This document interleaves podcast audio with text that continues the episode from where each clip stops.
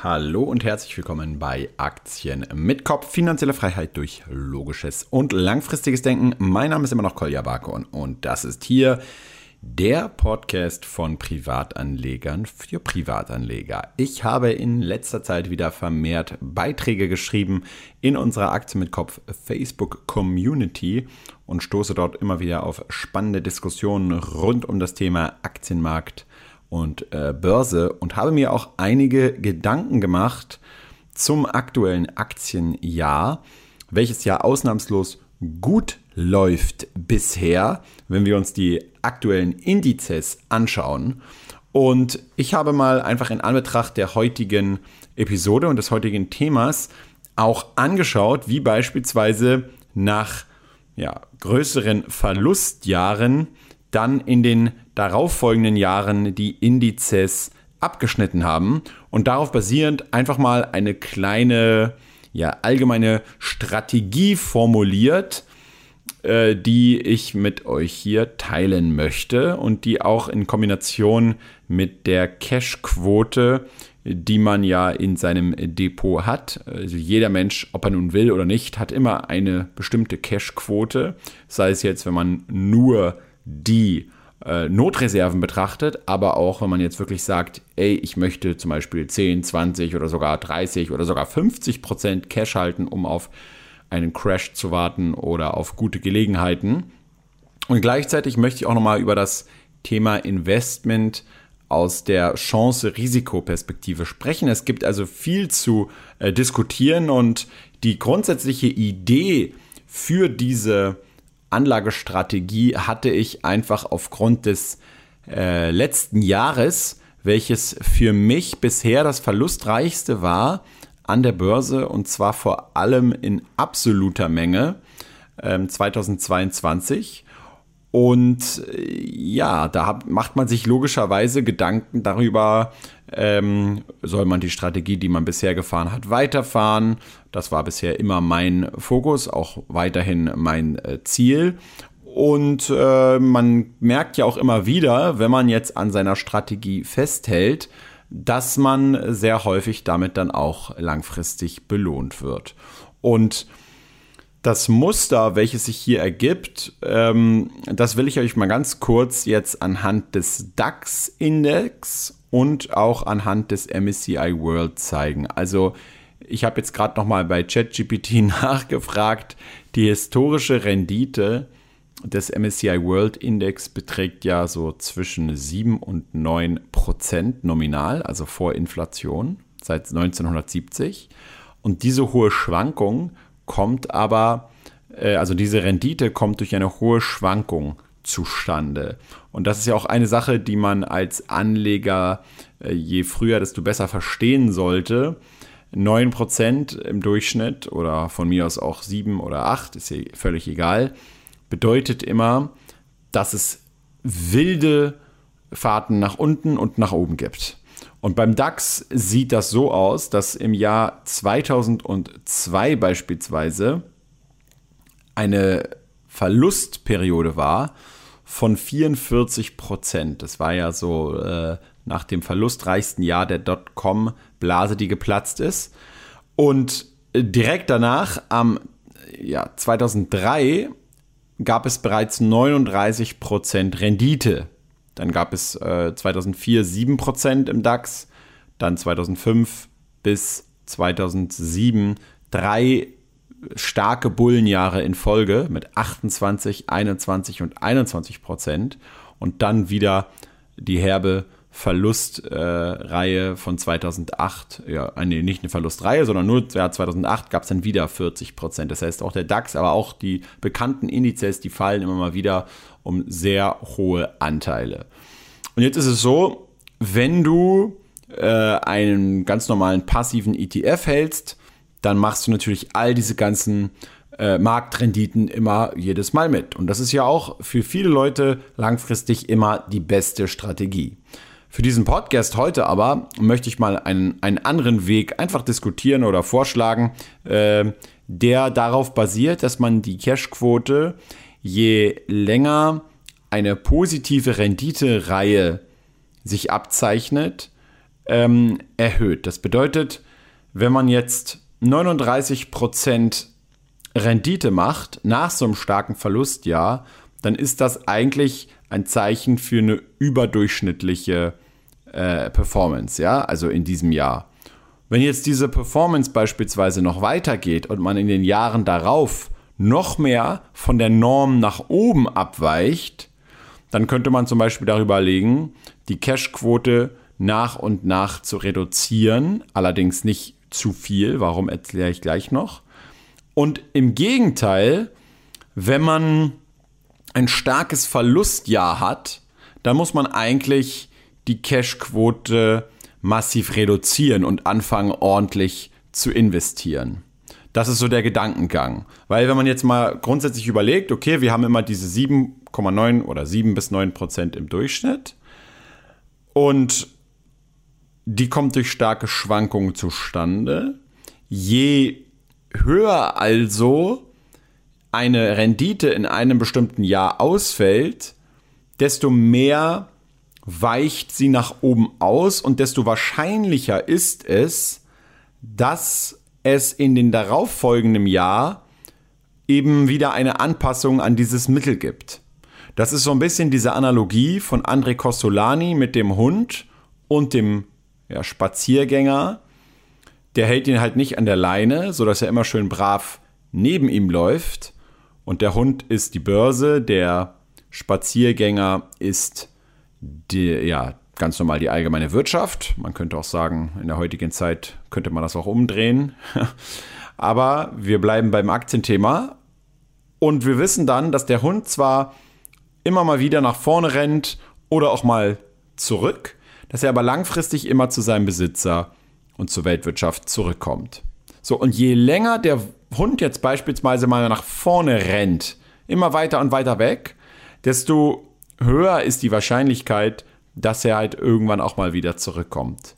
Es gibt auch eine andere Analogie, die geht mit so einem Gummiband ähm, und jemand, der halt immer um so einen Laternenpfosten herumtorkelt. Und je weiter er mit diesem Gummiband halt weggeht, desto stärker zieht es ihn halt wieder irgendwann zurück zu, seinem, äh, zu seiner Laterne.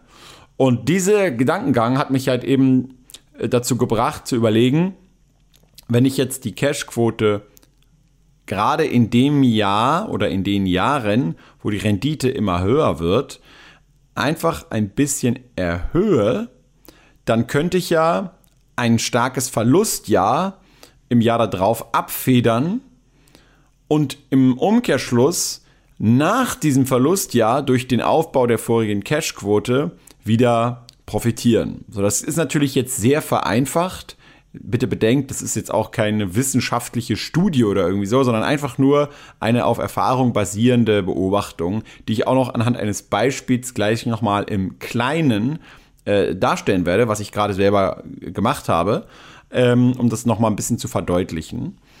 Aber allgemein, ähm, ja, ist es auch nicht meine erklärte Strategie, jetzt diese Idee zu verfolgen. Aber es war auch einfach ein Gedankengang, den ich mit euch teilen äh, wollte, der für mich schlüssig klingt. Wenn ich mir jetzt nämlich mal die letzten größeren Verlustjahre des DAX anschaue, dann habe ich mit ein, zwei wenigen Ausnahmen eigentlich immer folgendes Phänomen, und zwar das schon seit 1966, wo der DAX nämlich um 21% nach unten gerauscht ist und dann im Jahr 1967 erstmal um 50 Prozent nach oben gestiegen ist. Im Jahr 1970, da war der Verlust bei 28 Prozent und da war im Jahr darauf dann 13 Prozent. Das war jetzt nicht ganz so stark, aber immerhin. Ja. Es gibt auch Einzelfälle, wie zum Beispiel hier dann im Jahr 1973, wo man 26 Prozent Verlust hatte und im Jahr darauf nur 1 Prozent Rendite, immerhin. Aber ansonsten, zum Beispiel, wenn wir mal weiter nach oben scrollen, 1987 minus 30 Prozent, im Jahr darauf direkt wieder 32 Prozent.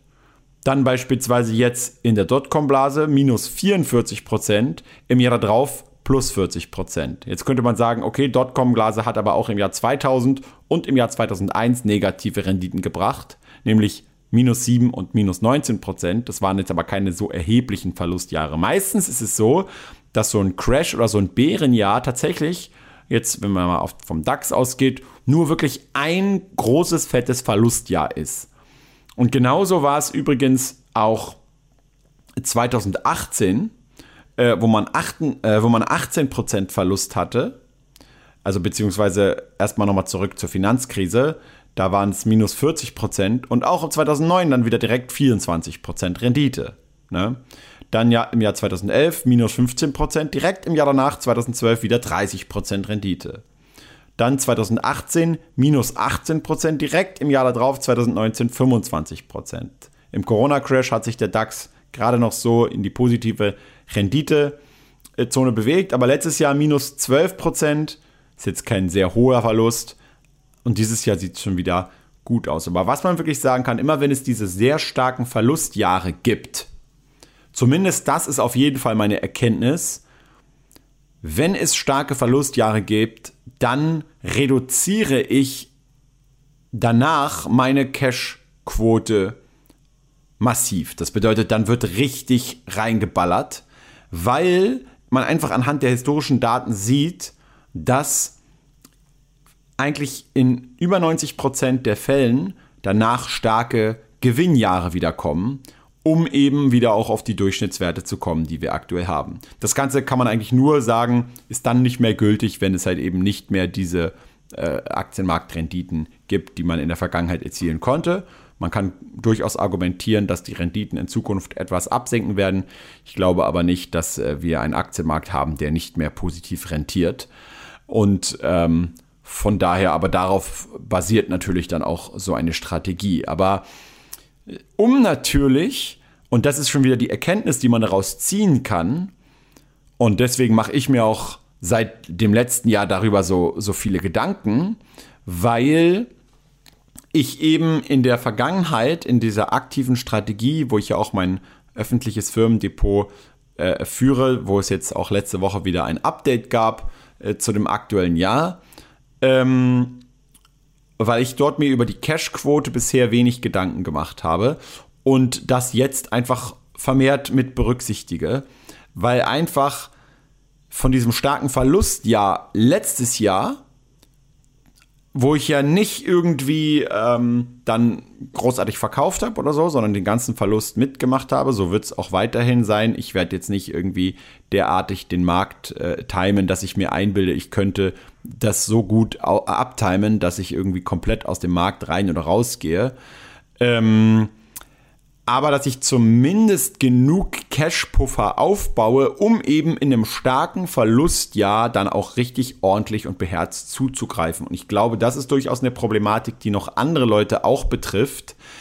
Ähm, weil gerade ja auch rein vom, vom Gefühl, rein von den Emotionen, vom Sentiment, eigentlich die Lust am Investieren zunehmend abnimmt, wenn eben Verluste anfallen. Das sieht man ja auch immer anhand der ganzen Statistiken bezüglich der neuen Anleger, ähm, dass immer dann, wenn es anfängt zu crashen, eigentlich das Interesse äh, zwar erst durchaus ansteigt, gerade durch neue Anleger, äh, Covid-Crash war ja ein super Beispiel, aber schon dann im, im, letzten Jahr 2022, wo auch die Inflationssituation ja ganz anders war als noch 2020 und die Notenbankzinsen auch viel weiter nach oben gestiegen sind, war dann vorbei mit der Party und es sind sehr, sehr, sehr viele Anleger, vor allem auch in Deutschland beispielsweise, wieder aus dem Aktienmarkt rausgegangen. Und das hat natürlich dann damit zu tun, dass halt eben all diese ganzen Tech-Werte und so stark unter die Räder gekommen sind und jetzt viele Anleger auch die Lust am Investieren verloren haben. Dabei, wie man ja jetzt auch gerade wieder sieht, wäre es das allerbeste gewesen, wenn man Ende 2022 sein Depot angeschaut hätte, gesehen hätte, wow, herber Verlust. Ich weiß nicht, wie es bei euch war, bei, vielen von euch wahrscheinlich nicht so schlecht wie bei mir, aber bei mir waren es so ungefähr minus 30 Prozent. Ähm, dass man genau dann sagt, okay, super, jetzt wieder Cashquote reduzieren und anfangen, mehr von dem Geldpuffer zu investieren. Das ist auf jeden Fall eine Erkenntnis, die ich in Zukunft mehr berücksichtigen werde. Man muss natürlich hier auch immer differenzieren, ob es sich jetzt um privates Depot oder um ein Geschäftsdepot handelt. Hier ist es natürlich auch immer so, äh, dass es sein kann, dass man Liquiditätsengpässe hat Das war jetzt in meiner Firma beispielsweise auch gegeben, weil man die ähm, ja, Vorauszahlungen nicht mehr stunden konnte. Es war mein eigenes Verschulden. Ich musste also für letztes Jahr, wo ich nicht so viel Gewinn gemacht habe in der Firma wie jetzt im Jahr 2021, musste ich aber erst noch dieselben Steuern quasi zahlen, als hätte ich genauso viel gemacht wie 2021. Und es hat mir halt auch immer so ein bisschen die Liquidität geraubt, äh, weil ja gar nicht so viele Umsätze und Gewinne reingekommen sind, ja. Und hätte ich da äh, schon eine entsprechende Cashquote aber vorher aufgebaut, hätte ich eigentlich noch mehr jetzt äh, gerade zu Beginn diesen Jahres auch investieren können. Ja? Und das ist der Gedankengegangen dahinter. Und die aktuelle Cashquote im Depot beträgt jetzt mittlerweile zwischen 15 und 18 Prozent. Ich habe also jetzt sogar in diesen starken Anstieg, der wirklich abnormal ist, ich stehe, glaube ich, aktuell bei 45 Prozent Rendite, trotz der Verkäufe.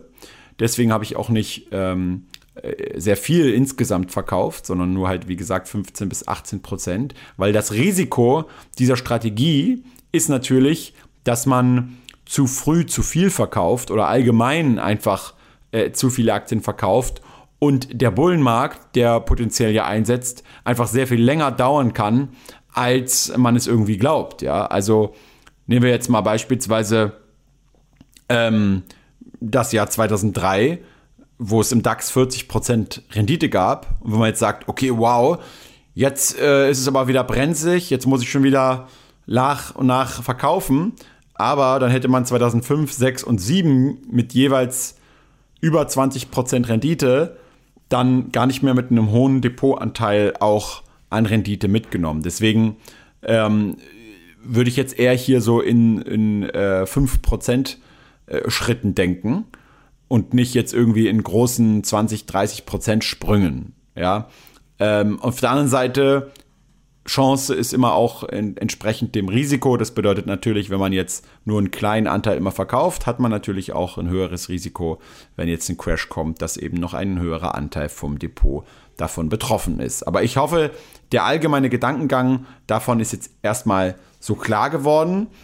Selbst wenn man jetzt sagt, nee, das ist mir zu viel hin und her, was es ehrlicherweise in der Praxis ja gar nicht ist, weil wenn man jetzt ein Depot zum Beispiel betrachtet von 500.000 Euro ungefähr und man sagt, okay, ich würde jetzt, wenn jetzt zum Beispiel an einem Jahr eine sehr hohe Rendite anfällt, wie bei mir mit irgendwie bis dato, das Jahr ist ja noch lange nicht vorbei, aber bisher sind es halt ungefähr 200.000 Euro Rendite gewesen, dass ich dann immer mal wieder auch einfach eine sehr gut gelaufene oder sehr heiß gelaufene Aktie vielleicht sogar schon dann auch mal anteilig verkaufe um dann ähm, einfach wieder die Cash-Quote auf eine bestimmte Zielgröße zu definieren. Und da tut man sich natürlich immer leicht, wenn man das vorher absteckt.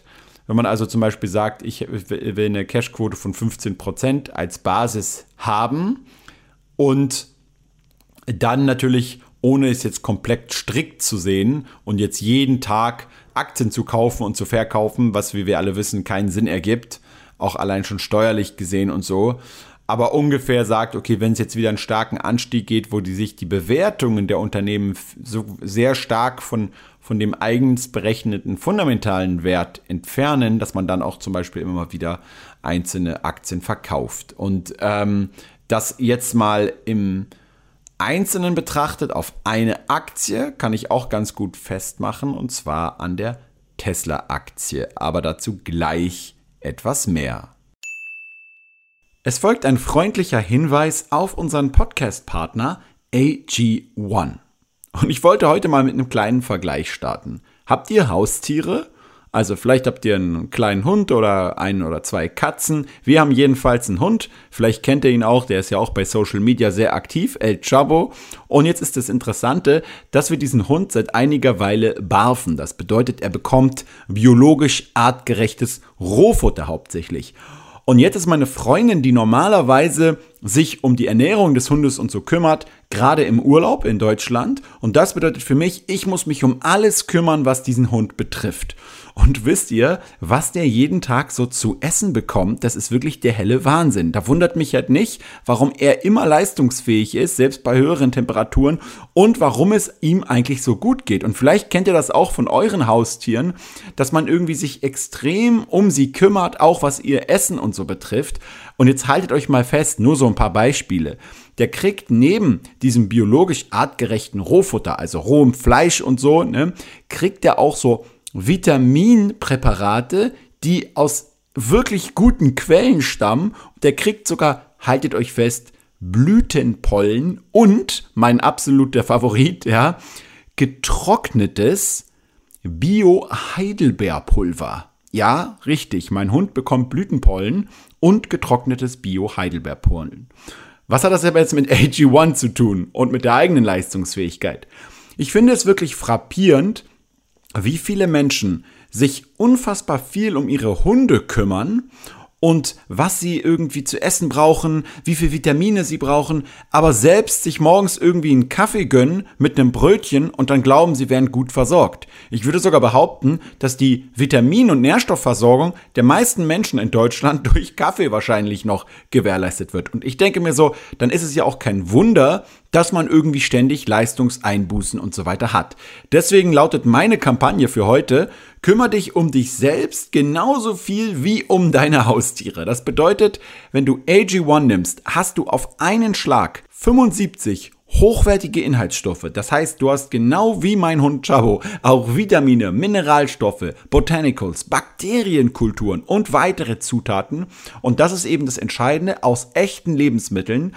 Das heißt, mit Mikronährstoffen in hoher Bioverfügbarkeit, die besonders gut vom Körper aufgenommen werden kann. Das heißt, du stehst morgens auf, nimmst sofort einen Messlöffel von AG1, löst ihn in etwas Wasser oder deinem Lieblingssaft auf und trinkst ihn dann einfach Tag für Tag jeden Tag. Und du wirst begeistert sein über die langfristigen Effekte, die das Ganze hat. Jedenfalls kann ich nur davon empfehlen und ich würde sagen, du kannst es auch kombinieren mit so einer kleinen anderen Gesundheitsroutine, dass du dir allgemein mehr einfach Gedanken machst über das, was du deinem Körper täglich zuführst und dass du beispielsweise, das ist meine Routine, sich immer morgens drei Dinge mache. Das heißt, ich stehe auf, ich nehme AG1, ich mache 10 Minuten Sport und mache mein erstes Frühsportvideo. Das heißt, ich mache mein erstes Video, was ich auf YouTube hochlade. Und diese Dreierkombination gibt mir immer auch sehr gute Motivation für den Rest des Tages. Du kannst dir jetzt dein Willkommenspaket holen und zwar auf drinkag1.com slash Aktie mit Kopf. Das One ist als Zahl geschrieben, also drinkag, dann 1.com slash Aktien mit Kopf. Und dann kannst du dir dein Monatspaket holen. Das heißt, du kannst es ganz einfach als Abo laufen lassen, jeden Tag nehmen, das ist wichtig. Aber sollte es mal irgendwie nicht passen, kannst du jederzeit auch das an deinen individuellen Rhythmus anpassen mit der Bestellung und natürlich auch jederzeit völlig problemlos kündigen. Und du bekommst wenn du es jetzt bestellst, einen Sonderbonus, nämlich du bekommst einen kostenlosen Jahresvorrat an Vitamin D3 und K2 und fünf praktische AG1 Travel Packs mit dazu. Ich würde dir einfach mal sagen, teste es jetzt sofort aus. Es ist immer wichtig, dass man direkt ins Handeln kommt, wenn man eine neue Gesundheitsroutine, die mehr Leistungsbereitschaft dir ermöglicht, dir wiederum auch einfach hilft, mehr Geld zu verdienen und alles andere, alle Ziele, die du hast, besser zu erreichen, muss man sofort starten. Let's do it.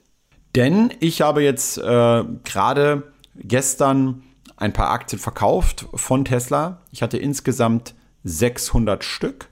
Äh, und der Anteil von Tesla im Depot war ziemlich hoch mittlerweile auf 25 Prozent weil ich ja auch andere Aktien bereits dieses Jahr, wie zum Beispiel die Meta-Aktie, äh, verkauft habe.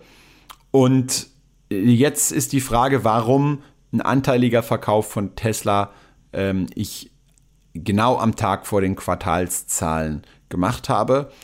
Ich habe mir einfach angeschaut, wie ist die Entwicklung der Tesla-Aktie bisher gelaufen dieses Jahr. Extra außergewöhnlich nicht so stark wie Nvidia oder auch noch andere Tech-Aktien. die teilweise noch stärker gestiegen sind. Aber ich würde jetzt mal sagen, ein Anstieg von 160 Prozent, also von knapp unter 100 Euro auf über 260 Euro, das ist dann schon deutlich außerhalb der Norm. Und für mich war jetzt die Frage, okay, auch vom Stimmungsbild her, wo man übrigens sehr gut auch bei Quartalszahlen drauf achten kann, äh, wenn man jetzt sich damit beschäftigen möchte, ist auch immer mal zu schauen, wie sind denn so die aktuellen Erwartungen, die jetzt beispielsweise der Markt, die Analysten, aber auch Leute in Aktien-Communities und so weiter, weil sich das schon auch immer so überträgt an eine bestimmte Aktie, zum Beispiel auch was die Quartalszahlen und so angeht.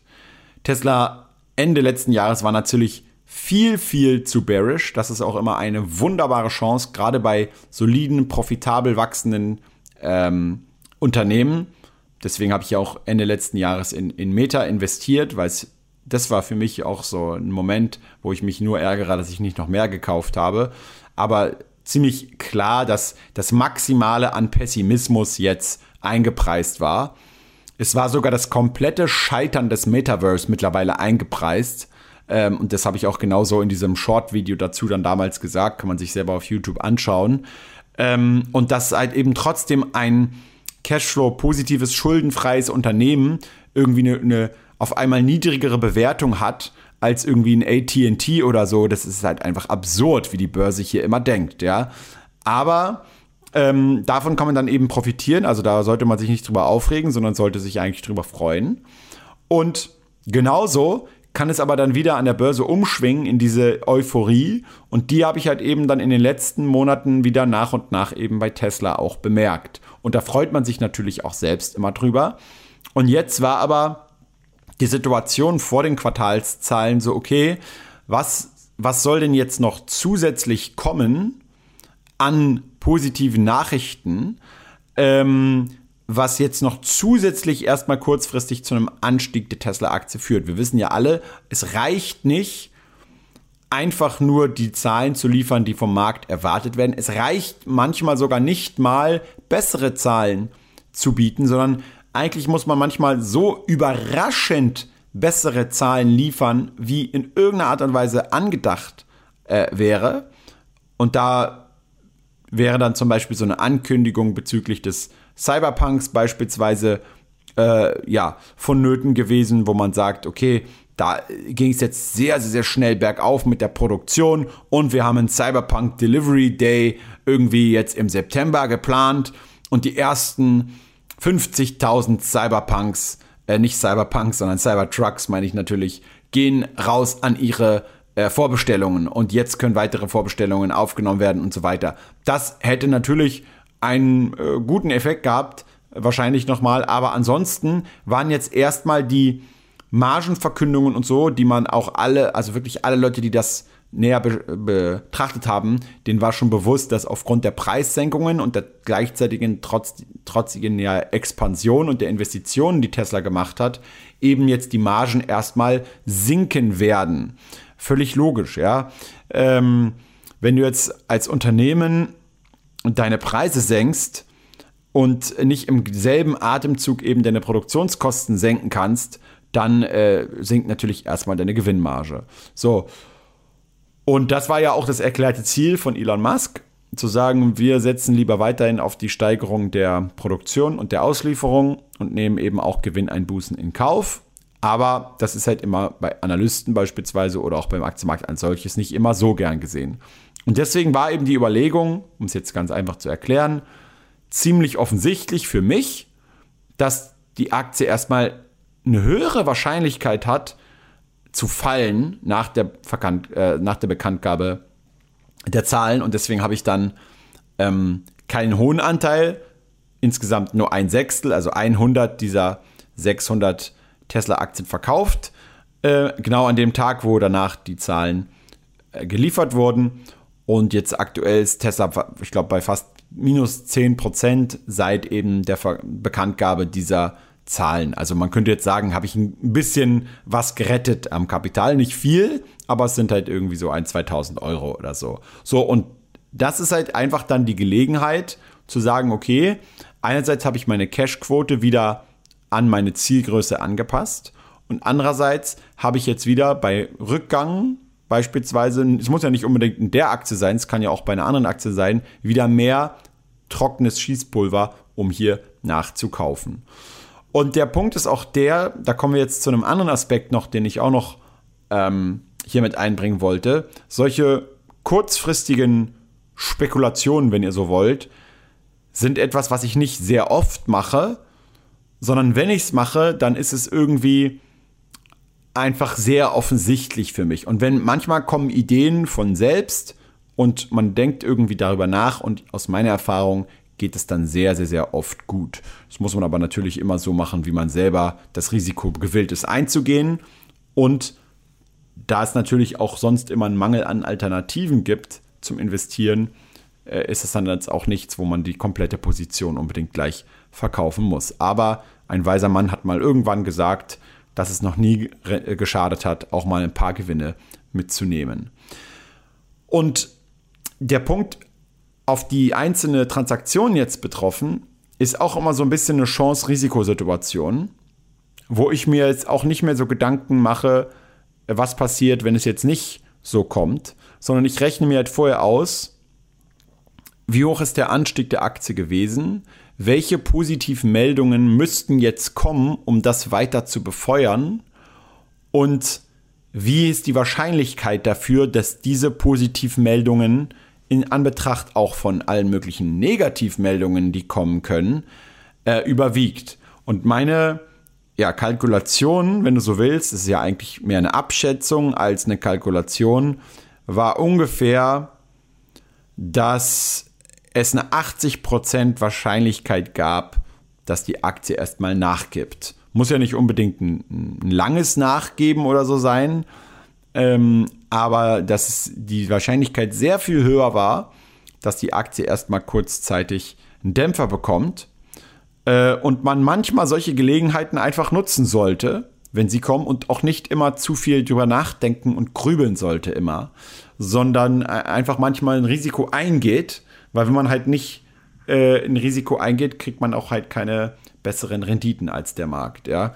Ähm, von daher äh, ist das natürlich nichts wiederum, ich sage es nochmal als kleinen Disclaimer dazu, für Leute, die jetzt einfach sagen, ich will passiv am Aktienmarkt partizipieren, dann müssen sich diese Leute aber immer auch die Frage stellen lassen, warum sie überhaupt ständig irgendwelche Finanzpodcasts hören, weil dann, um es jetzt mal so Butter bei der Fische zu sagen, wäre es eigentlich viel sinnvoller, ähm, einmal im Jahr in sein Depot kurz äh, anzuschauen, kurz zu gucken, ob man rebalanced oder so, einmal im Jahr vielleicht ein aktuelles ETF-Video sich anzuschauen und den Rest der Zeit nicht über den Aktienmarkt nachzudenken, sondern sein Humankapital zu steigern.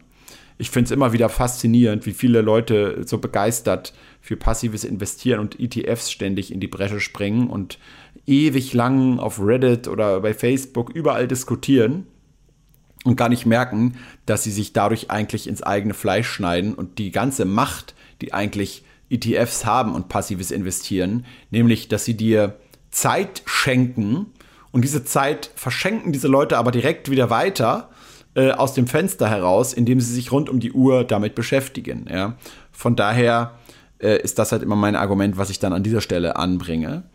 Ähm, ja, und wenn jetzt aber eine zurück zu Tesla und zurück zu dieser ähm, ja, Abschätzung, wenn jetzt Tesla um 80% Wahrscheinlichkeit fällt und um 20% Wahrscheinlichkeit weiter steigt aufgrund meiner Abschätzung, dann ist es immer, ich wiederhole, immer sinnvoll, diese Transaktion zu tätigen.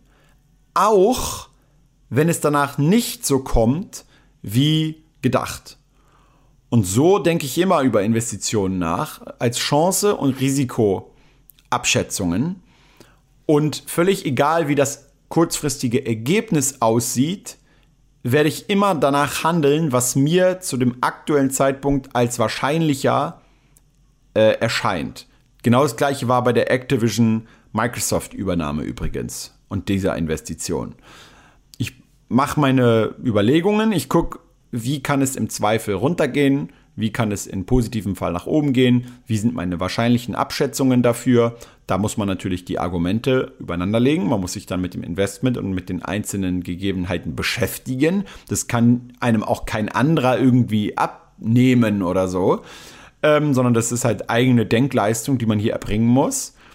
Und dann ist es aber immer richtig gewesen, selbst wenn Tesla jetzt gestiegen wäre auf 300 Euro, war es trotzdem richtig für mich, diese Entscheidung zu treffen. Warum? Nicht, weil ich es am Ergebnis jetzt ausmache, sondern aufgrund der vorherigen Wahrscheinlichkeiten. Und ich glaube, gerade bei kurz, kurzfristigeren äh, Entscheidungen, was das betrifft, muss man unbedingt wegkommen von jetzt rein ergebnisorientierten ähm, ja, äh, äh Entscheidungen, sondern hin zu diesen wahrscheinlichkeitsbasierten Entscheidungen. Weil sonst kann man nach jedem Mal russischem Roulette, wo man gewonnen hat, sagen, es war eine sehr kluge Entscheidung, weil ich habe ja Rendite gemacht. Ähm, war es aber trotzdem ja nicht. Und ich vergleiche das immer so ein bisschen mit der Spielbank, die ja beim Roulette-Spiel eine Wahrscheinlichkeit von 51,4% hat zu gewinnen gegen den Spieler aufgrund der grünen Null.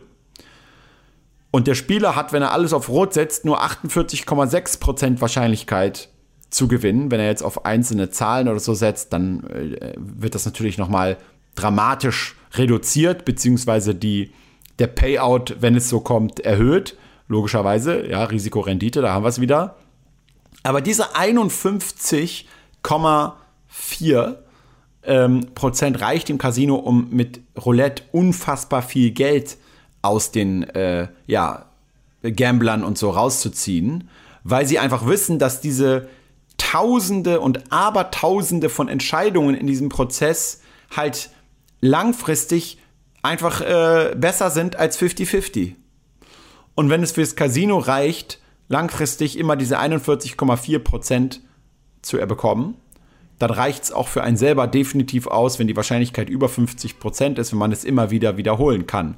Das ist natürlich, das muss man bei diesem Vergleich natürlich auch bedenken, immer die Voraussetzung, dass man auch genügend Geld hat, um das auch langfristig durchzuziehen. Wenn du jetzt, es bringt also im Casino auch nichts, wenn die Wetten annehmen auf dem auf Roulette-Tisch, die sie nicht langfristig auch stemmen können zu verlieren, weil immer mal wieder kommt einer und hat einen Jackpot oder setzt alles auf die Null oder alles auf eine Zahl und gewinnt ein paar Millionen. Und wenn jetzt das Casino nicht genug Geld hat, um ihn zu bezahlen, dann bringt es denen auch nichts, wenn sie langfristig die 51,4 Prozent haben. Und das muss man natürlich logischerweise hier mitbedenken. Und deswegen sollte man, wenn man auch mit diesen Strategien arbeiten will, wahrscheinlich nicht zu viel seines Kapitals dafür aufwenden. Aber das kann man auch anwenden auf so viele unterschiedliche Bereiche, nicht nur, nicht nur jetzt beim Aktienmarkt oder beim Pokerspiel oder beim Glücksspiel oder bei anderen Dingen, sondern auch bei Gerichtsverhandlungen und bei allen möglichen anderen Entscheidungen eigentlich, die man so trifft, ob es jetzt die Urlaubsreisen sind, ob es berufliche Entscheidungen sind, ist, dass man nicht irgendwie sagt, ich treffe jetzt eine Entscheidung einfach nur basierend auf einem Event, oder auf, auf dem dann, auf der Betrachtung oder dem Urteil danach, ob es geklappt hat oder nicht, sondern ich, ich betrachte das mehr so, ich habe das auch in meinem Buch damals als 100er-Regel bezeichnet, sondern ich betrachte alles mehr so als einen kontinuierlichen Entscheidungsprozess mit immer wieder sich wiederholenden Entscheidungen und versuche darauf basierend abzuschätzen, wie hoch ist denn meine Gewinnwahrscheinlichkeit, wenn ich diese Sache immer und immer wieder so mache.